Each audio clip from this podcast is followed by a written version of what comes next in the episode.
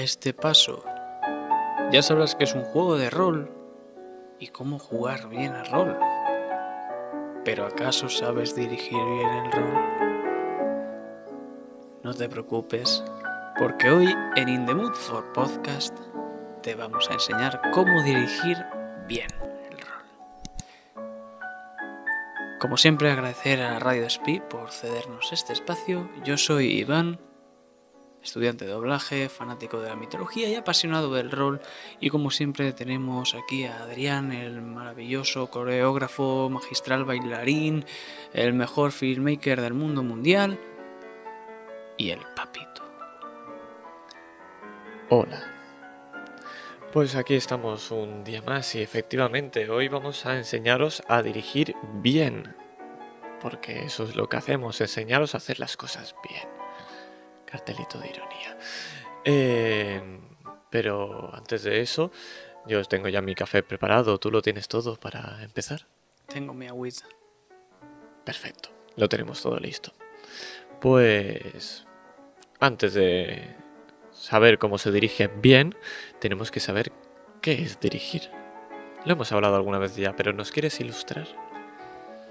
Sí, ya hemos hablado, creo que fue en el primer podcast o tal vez en el segundo, que la figura del papel del director de juego, que era aquella persona que se trataba, que trataba de narrar la historia, era un árbitro, le daba forma al mundo junto a los jugadores y bueno, pues que, que los guiaba a través de esta historia el que se encarga de dirigir la partida, ¿no? Propiamente dicho. Es como si fueses una especie de director de una película. Yo creo que la manera más, más sencilla de entenderla es esa. Sí que tiene más papeles, porque hace muchas más cosas. Muchas veces es eh, escritor de la propia aventura, eh, diseñador de juegos también, porque al final diseñas eventos y situaciones para que la gente interactúe. Pero lo más sencillo de entender sería eso, como dirección de cine. Todo lo que quiere el director de cine que se vea es lo que acaba viéndose en la película y es lo mismo que va a ocurrir en una partida. Todo lo que el director quiera que aparezca va a aparecer. Además de ese plus de que también tiene que colaborar con los jugadores. Porque al final, aunque no lo parezca, los propios jugadores también hacen una pequeña dirección. Y entre todos al final se construye la historia. Pero antes de... Bueno, una vez hablado de eso, antes de hablar de dirigir, tenemos que hablar un poquito del paso previo. Porque sí, efectivamente, vamos a hablar de cómo ponerte... Ahora, empezamos una partida, ¿vale? ¿Cómo dirigir? Pero es que antes de eso hay un poquito más. ¿Verdad que sí? Hay que trabajar un poquito antes de empezar a dirigir. Siempre hay ese plus cuando eres director de juego, yo ya lo siento. Entonces, yo ya lo siento también. Eh, entonces, eh, vamos a hablar un poquito de este paso previo, que sería toda la investigación y estudio que hay detrás. Porque un director, antes de dirigir, tiene que preguntarse qué quiere jugar. Efectivamente, no podemos coger y lanzarnos a la aventura si no sabemos qué es lo que vamos a jugar, a qué vamos a jugar, con qué sistema, qué ambientación. Es como si dice, no, pues vamos a jugar al Señor de los Anillos y coges el sistema de la llamada de Cthulhu. Dices, algo no está funcionando bien aquí. Hay que ser coherente. El primer paso, pues, sería este mismo: sería decidir a qué vas a jugar. No hace falta que decidas a qué sistema o a qué juego, sino a qué me apetece jugar. A veces será una ambientación, a veces será eh, un sistema, otras veces será un mix de las dos. Eh, intentar buscar en lo que te apetece. Me apetece mm, algo de acción. Pues ahí es donde empiezas. Un primer paso, saber qué quieres jugar. Una vez lo tenemos, vamos a otra cosa quizá incluso más importante, que es que con quién vas a jugar. Porque sí, eh, hay jugadores a los que no les puede gustar, por ejemplo, eh, los robots. Hola Jack. Y tú quieres jugar a algo de robots, pues claramente vas a tener que elegir una mesa que le gusten los robots. No vas a hacer algo que vas a decir, no, voy a meter a este que no le gustan, porque no va a disfrutar de la partida. Porque recordemos que al fin y al cabo estamos para divertirnos. No forcéis a ningún jugador a jugar algo que no quiere. Que pruebe sí, por supuesto. Pero no, porque luego no acaba saliendo bien. No, se nota un poquito cuando no le gusta lo que hace o lo que juega. Al final esto está para un divertimento, así que buscar jugadores y que encajen en la mesa. También está el detalle de que los jugadores se encajen entre sí. Normalmente la gente es buena gente, es maja y todo el mundo encaje con todo el mundo, pero no pongas a dos personas que se van a matar en la misma mesa por si acaso, no vaya a ser. Aunque a veces no puedes evitarlo. Por ejemplo, en jornadas, que normalmente no conoces a quién se sienta en la mesa, pues no vas a poder evitar este enigma, digamos, de si se van a llevar bien o no. Bueno, esa parte al final es trabajo de empatía, porque como las propias jornadas también eliges en qué quieres jugar, pues al final es más empatía ante todos, que eso hablamos, en cómo jugar bien al rol. Eh, ¿Qué ambientación vas a jugar? Eh, a veces esta pregunta va, va antes, otras veces va después, pero una vez ya sabes con quién vas a jugar y a qué te apetece jugar, a qué género, va la ambientación. ¿Te apetece una acción, pero ¿qué te apetece? ¿Acción medieval fantástica o te apetece una de, actual contemporánea de tiros o, o una de japoneses o tacos metiéndose machetazos? Tienes que decidir qué ambientación prefieres. Sí, y esto quiero ligarlo con el siguiente punto que siguiente punto que es el sistema. Porque está bien, decidimos jugar, por ejemplo, eh, una temática de horror cósmico, que puede ser la llamada de Cthulhu, ¿no? Y después llegamos y decimos, vale, pero hay muchos juegos de, la llamada de Cthulhu, o sea, ya directamente en la llamada de Cthulhu tenemos hasta la séptima edición, o sea que tenemos seis ediciones anteriores, después también podemos jugar con trueque, podemos jugar cultos innombrables y más juegos. Entonces, qué sistema se adapta mejor a la ambientación con la que queremos jugar. Y ya no solo la ambientación, porque yo también voy a unirlo con el siguiente punto y lo vamos a incluir aquí, que es que depende del tipo de aventura, de la duración, de cómo la vayas a utilizar, también escogerás el sistema de una manera u otra. Normalmente si vas a jugar una sola partida, es decir, un one shot, alerta, alerta tecnicismo, one shot, partida de una sola sesión, aunque a veces hay mucha gente que tiene la mala costumbre, hola Twitter, de eh, ser no solo un one shot y después incluso hacer campañas de un one shot. Entonces, eh, hay, hay sistemas que te son más. te ayudan más a generar una campaña o a generar una sola partida de una sesión. Lo que puedes hacer son dos opciones, o te mantienes fiel a tu sistema inicial, no lo cambias, que también puedes hacerlo, que eso nunca hay ningún problema por ello. Hay que hacer un poco de trabajo extra, pero hablamos que esto ya de por sí es el paso previo a dirigir. Entonces, eh, tenemos decidido a qué vamos a jugar, eh, qué jugadores van a jugar en nuestra mesa, qué ambientación vamos a jugar, a qué sistema vamos a jugar, dependiendo de nuestra ambientación, todo lo que hemos dicho antes tipo de aventura, lo que dura, eh, si la has escrito tú, si la ha escrito otra persona, cualquiera de, estas variantes entra ahí. Y viene el paso que es uno de los más importantes, la sesión cero. Que ya hemos hablado de ella, pero bueno, básicamente se reúne el director de juego con los jugadores y les va a transmitir todo lo que hemos dicho.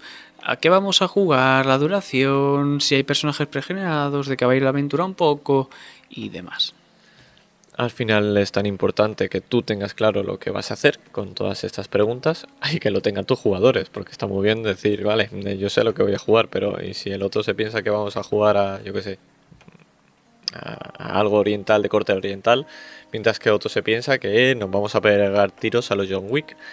Hay un pequeño problema ahí, entonces... Normalmente todos los problemas surgen de las expectativas, pero un día hablamos de esto, de no coincidir expectativas. Pero bueno, tenemos un buen resumen del paso previo a una campaña aventura.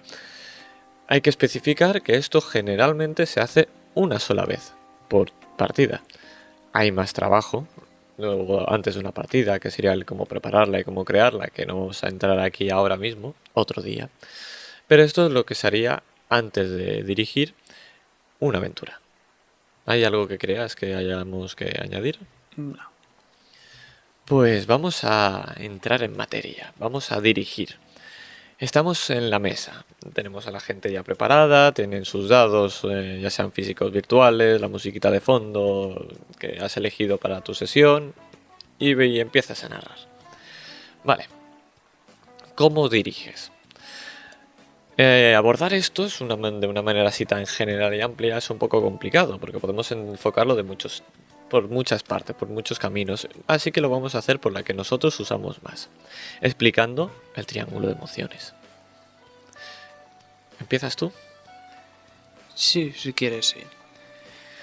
El triángulo, como bien dice la palabra, es un triángulo que también podéis encontrar una muy buena explicación en el canal de Sirio sobre el triángulo de las emociones, que ya lo enlazaremos en la descripción. Pero es básicamente un triángulo donde tenemos tres eh, esquinas donde veremos la emoción, el progreso y el color. En lo que consiste es en que los jugadores y también el director de juego se vayan desplazando a través de estos tres ejes para eh, decir o hacer ver a la mesa qué es lo que quieren ver de estos tres tipos que he hablado de color, emoción y progreso. Podríamos llegar a llamarlo también brújula del progreso, porque al final es eso, es una manera de saber a qué tiende cada una de las personas. Esto en físico es mucho más sencillo, normalmente de tú a tú es más fácil ver eh, la sensación que tiene cada uno y hacia dónde quiere ir. Pero a veces en el rol online, incluso también en mesa suele pasar, si hay gente que no conoces o, el no tener una persona física delante y solamente ver su cabecita por una cámara, es un poco más difícil de ver eh, hacia dónde nos dirigimos. Así que a veces tener esa guía para más o menos movernos eh, por donde nos apetece jugar, siempre ayuda mucho nosotros en todas las partidas lo, utilizamos y lo tenemos eh, de fondo. Y si no, Jack nos recuerda que no nos estamos moviendo por el triángulo. Hola, Jack. Hola. Pero vamos a hablar de cada cosa. Vamos a hablar primero del color, que es el más sencillo, uno de los más sencillos de entender. El color es eh, la ambientación, las descripciones, los lugares. Es que tú, a ti te apetece cuando estás en color, eh, meterte dentro de la ambientación del lugar. Quieres saber eh, desde cómo está puesta una mesa en la cena hasta cómo es de todos los detalles de esa daga que acabas de encontrar en el templo, hasta la cara de sufrimiento y la gota de sudor que le está cayendo al, al que estás eh, investigando y no te crees nada de lo que dice. Eso es el color, todo lo que sería descripciones, el mundo. Normalmente el color suele ser bastante notorio en las introducciones de las partidas, ¿no? Para que te metas en, de lleno en la partida, en la ambientación, en que te metas en el, estés en el mood. No spam, intended. Efectivamente, entonces vamos a dar un par de tips importantes. Hay mil tips que podríamos usar y decir, eh, nosotros vamos a dar los que nos parecen a veces más importantes o, que nos os pueden ayudar un poquito más que nosotros utilizamos a menudo. El primero de todo son los cinco sentidos. Estamos acostumbrados a describir lo que vemos, pero no lo que palpamos, no lo que degustamos o no lo que olemos. Entonces hay que intentar evitar usar solamente el sentido de la vista y utilizar el resto. Si os fijáis, los buenos autores, eh, los buenos escritores eh, utilizan mucho esto, no solamente se centran en lo que puedes ver, sino en lo que puedes sentir, en lo que puedes escuchar, en lo que puedes oler. Si utilizas eso en tus propias narraciones, también ayuda mucho más. ¿Por qué? Porque al final nuestra cabeza rellena imágenes. Tú puedes, si yo te digo eh, estamos en un salón, no hace falta que te diga que hay un sofá, o una tele, o quizá una ventana. La imagen predefinida de un sofá la tienes, pero si te digo que en esa habitación huele a café, es diferente. Ya sabes que tiene que haber un café, tiene que haber las tazas. Puedes escuchar el ruidito de, una tetera, por ejemplo, el, que parece como si fuera un, un tren en miniatura. O puedes estar en una sala oscura y tener que ir palpando las paredes para localizar por dónde vas. Al final ayuda muchísimo el utilizar más de un sentido. Eh, y además rellena mucho más, es, es mucho más complejo y más ilustrativo. Y el otro tip que queríamos hablar es el orden de descripción. Este es un tip que usa Sirio Sesenra. Hola, eh, Sirio. Lo nombramos mucho porque somos muy frikis y fans del... Hola. Hola, Sirio. Y él utilizaba, que me gustó mucho este, este ejemplo, el orden de descripción para las cosas, ya fuera de eh, a largas distancias o en cosas pequeñas. Explicaba que eh, siempre utilizaba un orden para describir eh, cuando querías describir algo fuera de en, campo abierto, lo hacías de cerca a lejos dando detalles cada vez más lejanos, más lejanos, como si recorrieras como una impresora fuera recorriendo un papel, pues lo mismo. Y al contrario, cuando estaba en un lugar cercano, también lo utilizaba de diferentes maneras según la importancia que le quieras dar a algo, pero si tú utilizas un orden, en tu cabeza lo estructuras y no vas a ser disperso. Si tú quieres explicar eh, primero cómo es una nube para luego explicar eh, cómo el guante que tienes en la mano para luego comentar el coche que está pasando, es un poco caótico. Hay veces que ayuda mucho el pensar que tienes de más cerca, más lejos o al contrario. ¿Algo que quieras añadir tú en color? Sí, que no saturéis tampoco en color. Si te lo piden, pues sí que, que des detalles, pero es lo que digo en todos los podcasts. A veces más no significa mejor. Sí, no hagáis narraciones de 80 años explicando cómo es una sala. No hace falta. Solo lo importante, lo que te apetezca si quieres eh, dar algún detalle específico. Pero vamos a hablar de otra cosa muy bonita y te la voy a dejar a ti que la expliques porque te gusta la emoción. Ah, pensaba es decir, el drama.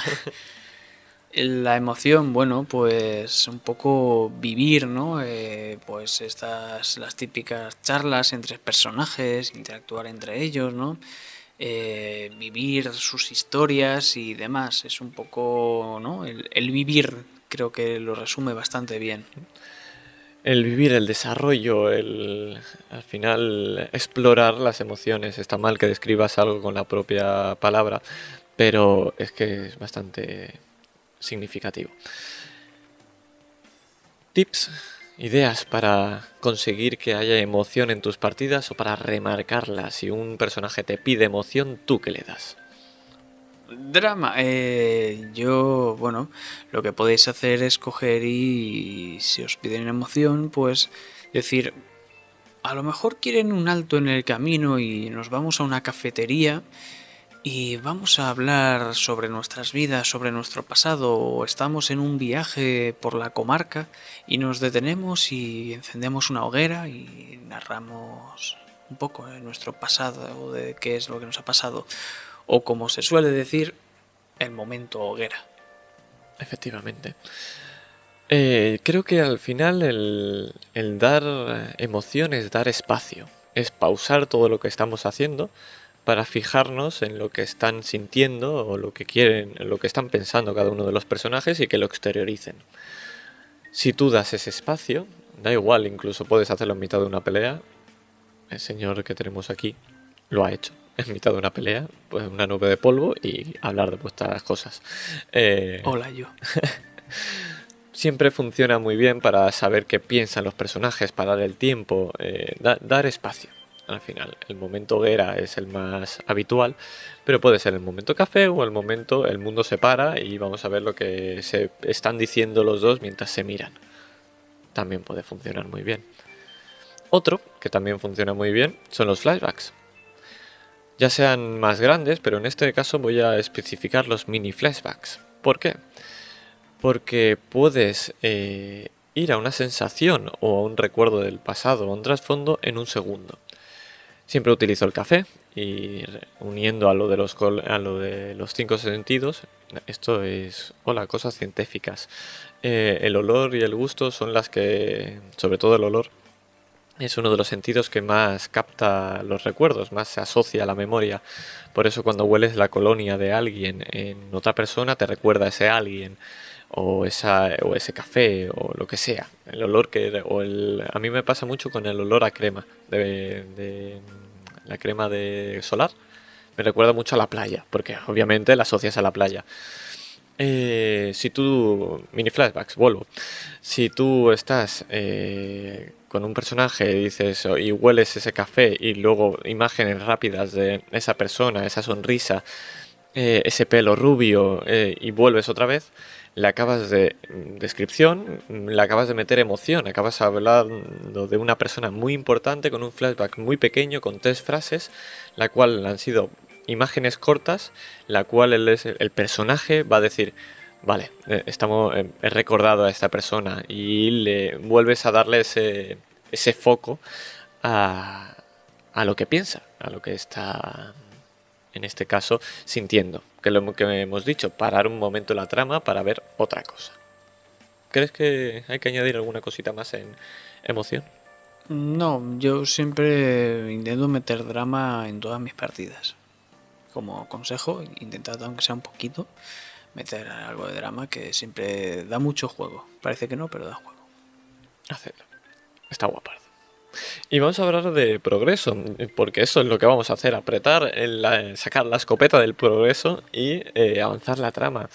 El progreso es esto mismo, es que la trama avance, es que ocurran cosas, que el que tenemos que llegar a matar al malo final eh, y estamos en el momento hoguera y estamos hablando de, oh, mi mujer ha muerto, pero algo tiene que pasar porque si no, no hay malo final. Entonces hay que avanzar. ¿Cómo podemos hacer eso cuando alguien está deseoso de avanzar la trama? Pues la palabra vamos es la que más se utiliza. Es muy sencillo. Esto va muy bien, sobre todo si eres jugador, porque el máster eh, podría hacerlo con algún eh, personaje no jugador, PNJ, tecnicismo. Eh, puedes coger y decir la palabra vamos. Es, una chorrada como una, catedral, pero si estamos hablando de cualquier cosa, lo miras y dices vamos, eh, lo que sacas de ese lugar y te vas a otro lado. Ya está. Es una frase, una palabra que indica a los jugadores que hay que seguir moviéndose. La palabra manos, vamos, puede cambiarse por una llamada también se utiliza mucho. Eh, tienes que avanzar la trama, no hay manera, y recibes la llamada de tu compañero que ha dicho que han encontrado al asesino en este lugar, o que la pista eh, se ha descubierto, o cualquier cosa que corte lo que estaban haciendo para volver a centrarnos en la trama, para volver a centrarnos en el objetivo. Y cortar escenas. Este es el más sencillo. ¿Quieres explicar cómo cortamos escenas? Sí. Eh, hola Jack, porque estamos hablando de lo que más te gusta en este momento, que es el progreso. ¿Y cómo cortar escenas? Pues puedes coger y hacerlo de una manera elegante. Y a lo mejor hay dos tíos eh, que están ahí cascando todo el rato, están roleando en este momento hoguera y esto está diciendo, ya va tocando, ¿no? ¿Y qué es lo que puedes hacer? Pues por ejemplo decir, y poco a poco vamos dejando de escuchar vuestras voces para situarnos en el camino otra vez de vuelta. Y así has dejado ya, has cortado eso, has dicho, ya está bien de conversación, está bien de roleo, vamos a continuar, que ya toca. Hay que ser empáticos, eso es importante, lo hemos dicho desde el primer día. Si les apetece mucho hablar, está bien, pero también hay que buscar cuándo es el momento de cortar.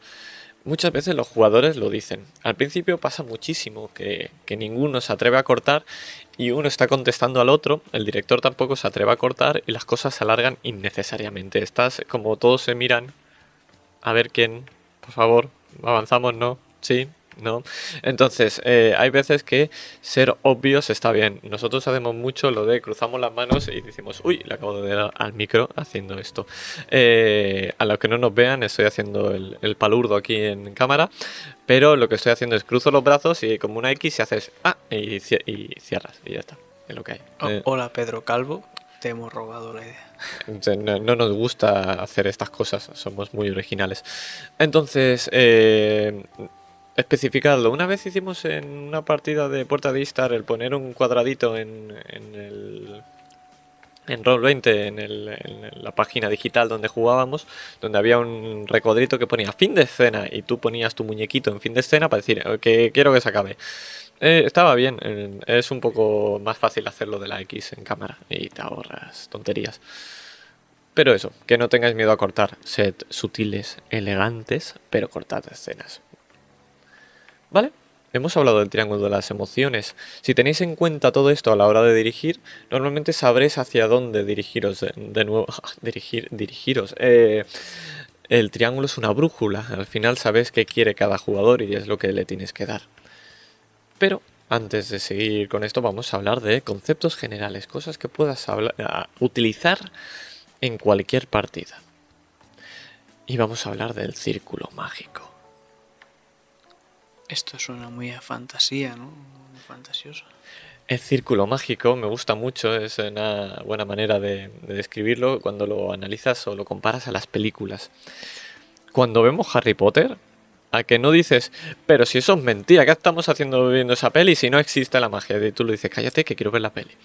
Eso es el círculo mágico. El que se está quejando está rompiéndolo y el que le dice, cállate que quiero ver la peli, eh, es el que está metido dentro. El círculo mágico es ese pacto que hacemos para decir, eh, vale, esto no es real, lo sabemos todos, pero vamos a disfrutar de la, de la ficción. Ese círculo mágico es lo que hay que evitar romper. Si tú estás rompiendo cada dos por tres y diciendo que esto es un juego, que esto es un tal, eh, no te lo vas a pasar bien, porque la idea es meterte dentro. Eh, son cosas que sacan, eh, por eso se utiliza lo de meter y sacar, en este caso con el círculo. No lo rompáis. ¿Cómo se puede no romper? Muy sencillo, vamos a poner ejemplos. Evitad hacer preguntas del sistema, a no ser que no se tengan claras. ¿eh? Hay que romperlo de vez en cuando, porque si no, mm, si no sé qué hay que tengo que tirar, eh, esto no avanza. Pero eh, si evitáis hablar del sistema, de cosas que están fuera de lo que está ocurriendo, eh, seguiréis ahí dentro. Pero si yo tengo que pausar la acción para decir, oye, al final tengo que tirar percepción o tengo que tirar carisma, o que se utiliza mucho con tiradas, o al final, ¿dónde estábamos? Que no me acuerdo dónde estábamos. Son preguntas que a veces son necesarias, pero si evitas hacerlas, está muy bien. Hay muchas veces que puedes preguntarle en, el- en la propia partida. Yo me acuerdo muy bien de un día que, que ya que estaba tosiendo y mi hermano lo añadió ese ese detalle, esa que no estaba hablando, que no se le escuchaba, en vez de decir eh, no se te está escuchando, desmuteate, lo que dices es "Mm, puedes decirlo más alto que no te oigo y estás no, estás intentando no romper ese círculo. Algo que añadir a este bonito círculo mágico. Eh, no, creo que ha sido muy mágico. Lo ha sido. Más cositas. eh, nunca decir que no, decir un sí, pero. Mm, ¿Quieres comentarlo tú este? Sí, básicamente eh, creo que es darle alas a los jugadores, ¿no? Darle libertad para hacer un poco lo que quieran, añadir elementos, el decir, hay una tienda. No tiene por qué ser un sí, pero puede ser directamente un sí, pero lo que normalmente se intenta es el punto medio, o sea que ni que le digas que no existe la tienda, ni que le digas que sí que existe la tienda donde hay una bazooka con el que matar al boss final, sino decirles sí, es una tienda, pero a lo mejor quien hay dentro pues lo conoces y no le caes bien, por ejemplo. Nunca niegues cosas, sino darlas si son irrelevantes. Las puedes poner sin ningún problema. Y si son relevantes, haced algo que eh, haga que cueste obtenerlo. Poner ob- obstáculos. Si todo es fácil y se lo das más caete, pues al final es aburrido. Intentar evitar los nos. Siempre va muy bien. Es mucho más fácil decir sí y un pero ridículamente difícil para decir que no. Aunque a veces no vas a poder evitar ese no. Yo me acuerdo de una partida de séptimo mar que me dijisteis, pues yo hago esto, no sé qué, y ahí para traer el monstruo aquí. Y yo os dije, a ver, estaría bien, pero es que no es posible esto porque está pasando otra cosa. Efectivamente. Entonces, eh, hablando de esto, de la libertad de los jugadores, vamos a hablar también de una cosa que me parece maravillosa, que es la falsa libertad. Esto lo utilizan muchísimo los videojuegos. Los videojuegos tienen que estar eh, programados y centrados en algo, no, pueden ser infinitos, sí que hay algunos que lo hacen de manera magistral y tienes multitud de opciones, pero los que lo hacen mejor son los que te piensas que tienes la libertad y luego no existe. Al final, eh, no me acuerdo que, de dónde salió esta frase súper filosófica, súper chachi, pero la libertad es pensar que tienes capacidad de elección y no importa si la tienes o no, es que pienses que la tienes. Si los jugadores piensan que constantemente todo lo que están haciendo lo están eligiendo ellos, se, sentirán muy bien porque, eh, de nuevo, pensarán que todo lo que está surgiendo y está ocurriendo lo hacen ellos.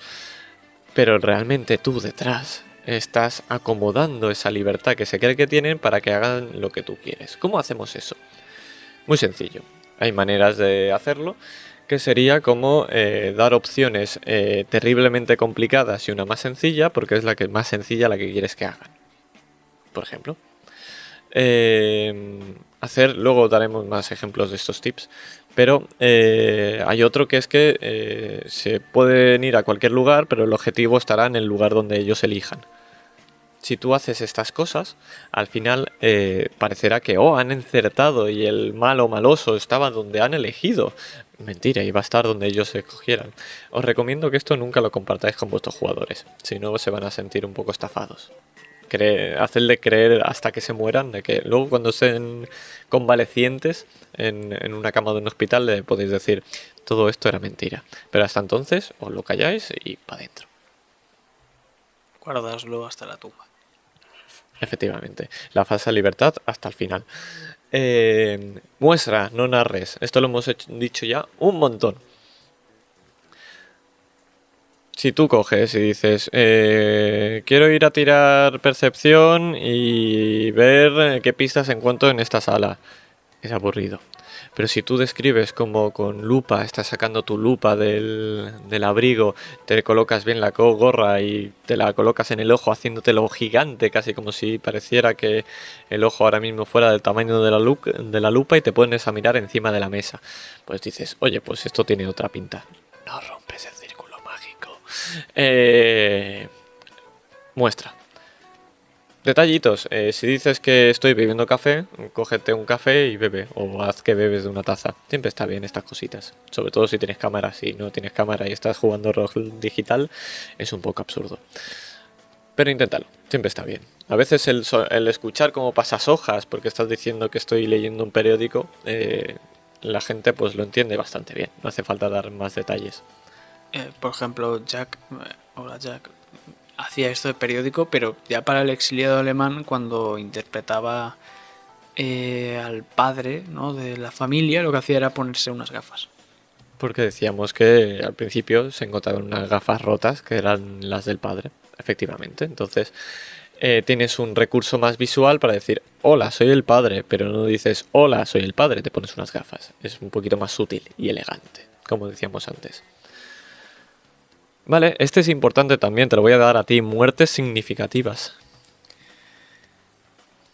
Cuando jugamos a un juego, normalmente todos sabemos que en cualquier momento podemos llegar a morir, ¿no? Es la gracia de un juego, ¿no? Tener esa posibilidad de, morir. Es un camino que, que puede llegar antes o después, pero cuando llegue, haz que valga la pena. Si por ejemplo en D&D tú coges y dices, les voy a poner un encuentro a estos personajes de nivel 1, voy a tirar en la tabla, tiras un de 20 y te dice, oh, han tocado unos goblins y un lobo, pues se van a pegar contra ellos, porque sí, porque teníamos que poner un encuentro, un combate en mitad del camino antes de llegar a la ciudad. Y el personaje de nivel 1 del mago, que tiene muy poca vida, se muere y es la sesión 1 y dices, bueno, pues habrá que crearse otra ficha, y ya está. ¿Qué pasa? Que ese jugador a lo mejor se ha currado una historia, el personaje le gustaba un montón y te dice, pues esto un poco bastante menos.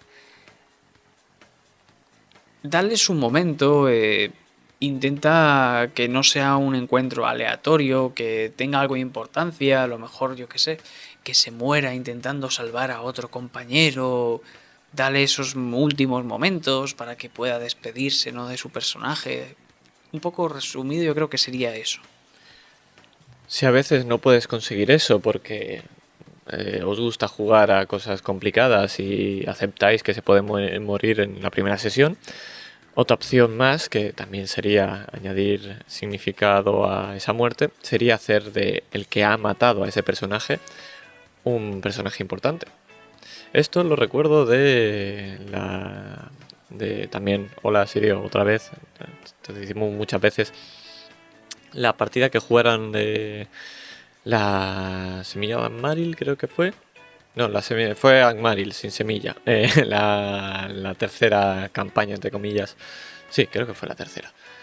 Eh, que jugaron junto a Hiromi, Víctor Romero y a Pedro Calvo y a Suri, que me lo dejaba, y Surimandias, eh, había un goblin que estaba pasando todas las tiradas era tremendo.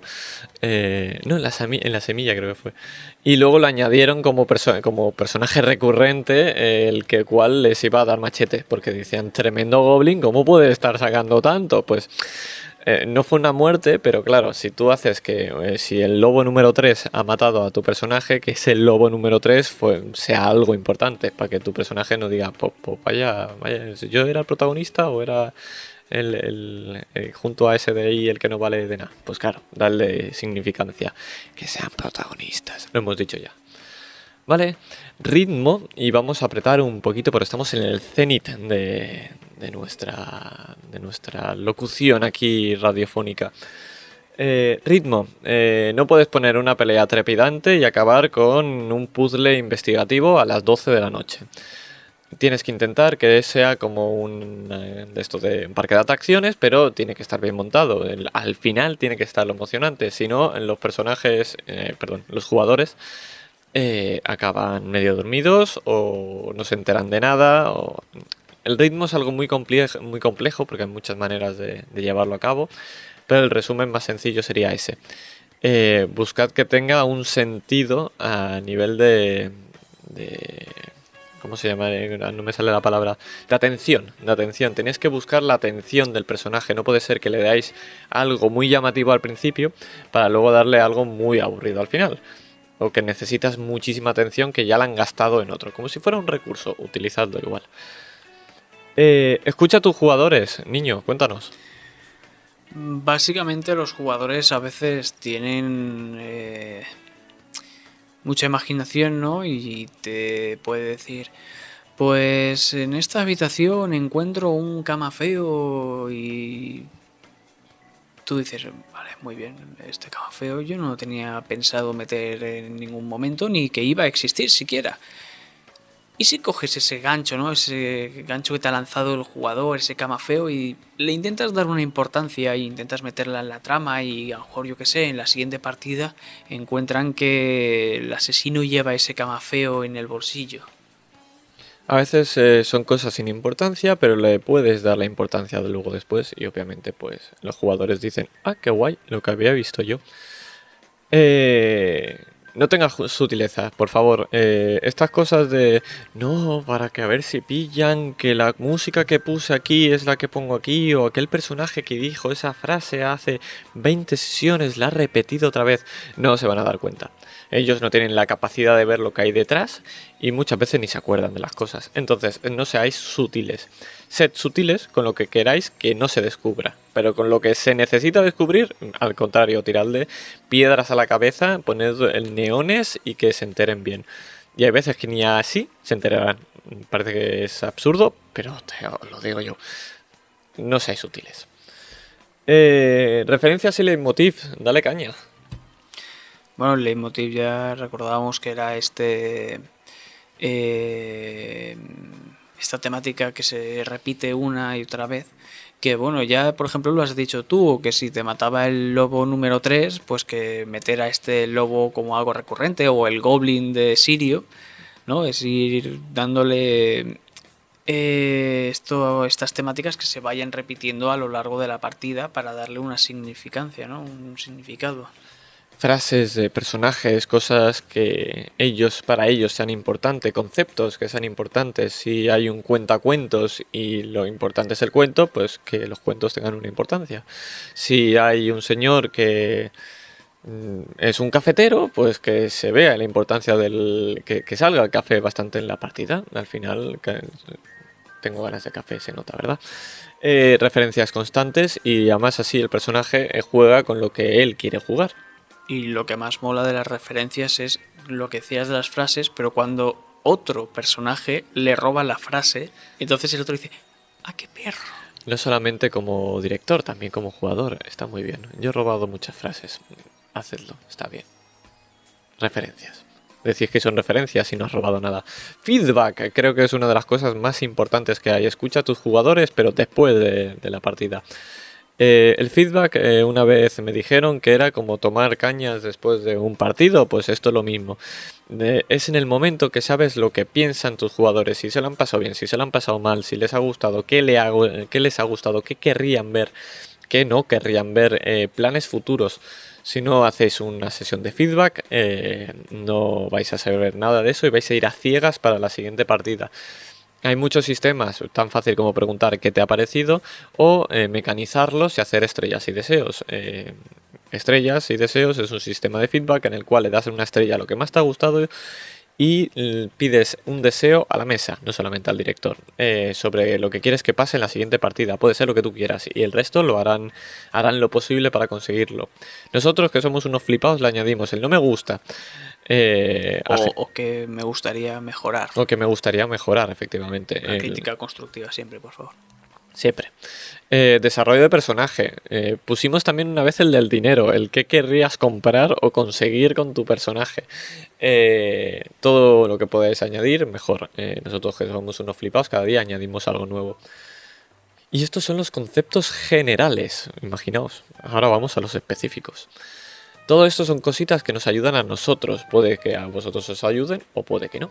Coged lo que os apetezca. Y si no, rebobináis y lo volvéis a ver. Y si nos escucháis en la radio, eh, pues vais a YouTube y lo escucháis otra vez. O a Spotify, o a iVoox, o a Apple Music. Apple Podcast, perdón. Eh, tips según ambientación y juego, porque no vas a hacer lo mismo, no vas a dirigir igual si diriges una partida de terror que si diriges una de acción. Vamos a hacer pequeños tips o ayudas que pueden eh, ayudaros, que pueden daros ideas para cómo dirigir este tipo de partidas. Vamos a empezar con el terror. ¿Quieres hablar del terror? Sí, eh, básicamente en toda película de terror, ¿no? Eh, pues tenemos a un malo maloso, o un bicho muy feo. Y en la propia partida puede salir, pero no lo metas de golpe. O sea, si estamos jugando a la llamada de Cthulhu y sale un Sogoth, no metas al Sogoth a los 10 minutos de empezar, porque van a morir, eso es lo primero. Sino que mételo cuando es un momento. Si es el jefe final, pues como dice jefe final, es al final, no al principio. El no enseñar al monstruo es una de las claves dentro del terror. Eh, sí que Call of Cthulhu se llama Call of Cthulhu, pero si Cthulhu te sale en la primera sesión, eh, va a ser complicado mejorarlo. Entonces, eh, hay que ser sutil con el terror, hay que dar pistas, pero nunca enseñar qué es, porque si no, si sabes, cuando sabes lo que es, es cuando eh, ya ha dejado de, de tener eh, miedo. El miedo a lo desconocido es eso, es que es desconocido, es que no sabes lo que hay y eso es lo que da miedo. Hazlos sentir eh, que pueden morir, que no tienen fuerza, que no tienen recursos. eh, si los personajes pueden hacer cualquier cosa, eh, ¿cómo van a tener miedo a morir si no pueden hacerlo? Si no pueden perder nada, ¿cómo van a sentir miedo? Haz, hazlos sentir que no tienen posibilidades. Que luego las tendrán. Falsa libertad. Eh, O bueno, pues se suele llamar el plot armor, ¿no? Creo que se llama. Exacto, el plot armor, que sería tecnicismo, alert. Eh, plot armor es que eh, tienes el guion de tu lado y nunca vas a morir por ello. Si ellos lo saben, por ejemplo, eh, les haces sentir invulnerables y eso es un problema, porque claro, luego dices, pues me tiro contra el bicho, eso feo que hay ahí en las que, que me mira en la oscuridad, me da igual, vamos para allá. Tiene que tener miedo y tienen que sentir que pueden perderlo todo. Si no, no habrá miedo ni terror ninguno. A veces darles un sustito está bien, eh, como intentar cargarte a un personaje y que casi lo consiga, o robarles algo que es muy preciado, o mostrar que no tienes miedo a cargarte algo que les importa, y entonces así está bien. Hay veces que hablar con un jugador, cargarte lo que se crean que ha muerto también está bien. Eh, todo lo que puedas hacer para que sientan que tienen miedo, exacto, no que no sean unos unos sacos de boxeo y te, y te ensañes con ellos, pero tienen que sentir que en cualquier momento le quitas todo. Acción. Vamos a ello. Preguntas cortas. Poco tiempo. Coméntame. Rápido. Pues básicamente lo que estás haciendo, me estás dejando poco tiempo para tomar decisiones para que la acción no se pare. Si yo estoy pensándome cinco minutos qué es lo que voy a hacer durante una persecución, pues esa persecución se alarga.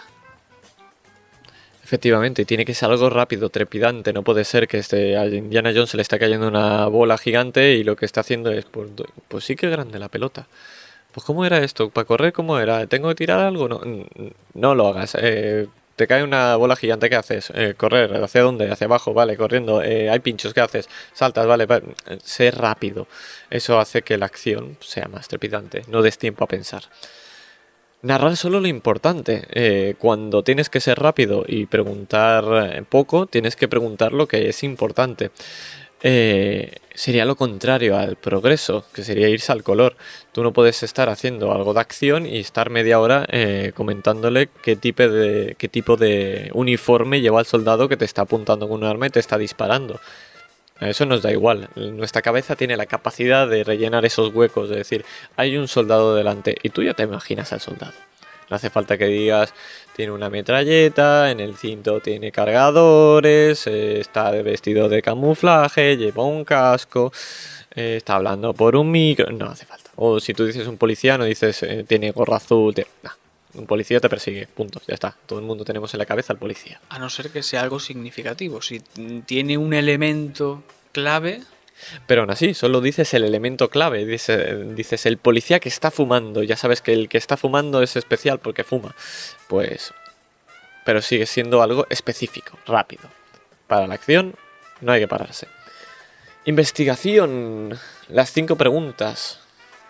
Esto es como cuando en el instituto, ¿no? Creo que era en el periodismo o algo así, que cuando lo estudiabas que te decían las cinco preguntas, pues en la investigación también funciona, el saber qué ha pasado, cuándo ha pasado, dónde ha pasado, cómo ha pasado, cuándo, ya no sé si me he dejado alguno, el por qué ha pasado. El por qué. Las cinco W en inglés. Sí. Pues si tú coges en una libretita y te pones estas preguntas y vas una por una y dices, vale, ¿qué ha podido pasar? Y los vas rellenando, vas completándolas, ¿no? A medida, a, medida que vas avanzando en esta investigación, pues al final darás con lo que ha pasado, lo que sea que estés investigando. Y dicho esto, también es muy importante que tomen apuntes. Eh, insístelo con todo tu alma. Eh, si no toman apuntes, si no hacen resúmenes en una partida de investigación donde tienes que tener pistas muy claras, recordarlo todo, cosas que aparecen al principio que si no se acuerdan y son importantes al final no van a conseguir, insiste en que tomen apuntes, en que hagan resúmenes, en reunirlos y que hagan planes juntos, así tú también ves lo que se acuerdan y lo que no, por si tienes que echarles una manita y decir, pues también tenéis esto. Eh, que apunten cositas, que para eso están las libretas. Y más si las partidas no se graban. Si se graban, pues todavía puedes volver a verla, pero si no, tienes que tirar de memoria. Efectivamente, es un, está muy bien eso de grabarlo, te ayuda mucho. Eh, peleas, peleas. hola Sirio, te estamos nombrando muchas veces, ya lo siento, pero vamos a hablar de tu jarrón chino. Hola. Te vamos a robar el jarrón. Eh, ¿Sabéis esas películas donde hay un jarrón eh, súper bonito, súper endeble y hay una pelea que se están pegando tiros, hostias, por todos lados? Eh, los chinos están pegándose con palos, eh, la policía está entrando, está reventando las ventanas, pero ese jarrón está ahí quieto perfectamente y no le pasa absolutamente nada porque estamos centrándonos en él y todo borroso ocurre detrás. Eso suele pasar mucho en el rol, que en la, situación, el lugar donde estás, hay una pelea eh, espectacular, pero el lugar sigue exactamente igual como estaba cuando vuelves. Rompe el jarrón, que cambia de escena. Eh, modifica el lugar, eh, que todo lo que ocurra tenga una trascendencia, pero eso, rómpelo todo. Si tú no describes nada, si tiras la mesa abajo, pero luego da igual y te tomas una cerveza, la gente no le importa ni colocar la mesa otra vez. Haz que eh, todo se rompa y modifique para darle más fuerza a que te estás cargando todo. Otro ejemplo de Sirio que me acuerdo bien era, no sé si lo llegó a utilizar en partida o si simplemente lo estaba mentando que era, por ejemplo, eh, una espada chocando contra un escudo y saltan las astillas. Pues en vez de quedarnos ahí, pues en el siguiente turno del jugador, ¿no? Cuando le toca al otro jugador, eh, pues coger y él como personaje decir, pues mientras me pasan las astillas del escudo de mi compañero, yo desenvaino y ataco. Juntamos las referencias que habíamos dicho antes. Si al final todos los tips sirven para todo. Sí que, que os estamos enseñando a dirigir bien, no, no hay duda. Y gratis. Y gratis. De nada. Vale, seguimos. Eh, tiradas justas y necesarias. No digas, eh, me doy cuenta de que hay un dragón enorme, pues tírame percepción. No hace falta. Eh, que lo que tiren sea lo que necesitan. de nuevo, no parar la acción. Al final, una pelea generalmente es acción. pero más específicamente, que en la tirada no rompa el círculo mágico más de lo necesario. Normalmente es el, uno de los momentos que más necesitas hablar sobre el sistema. Porque, ¿qué tengo que tirar? ¿Esto o lo otro? Eh, ¿Tiro con la espada o tiro con. o hago el hechizo?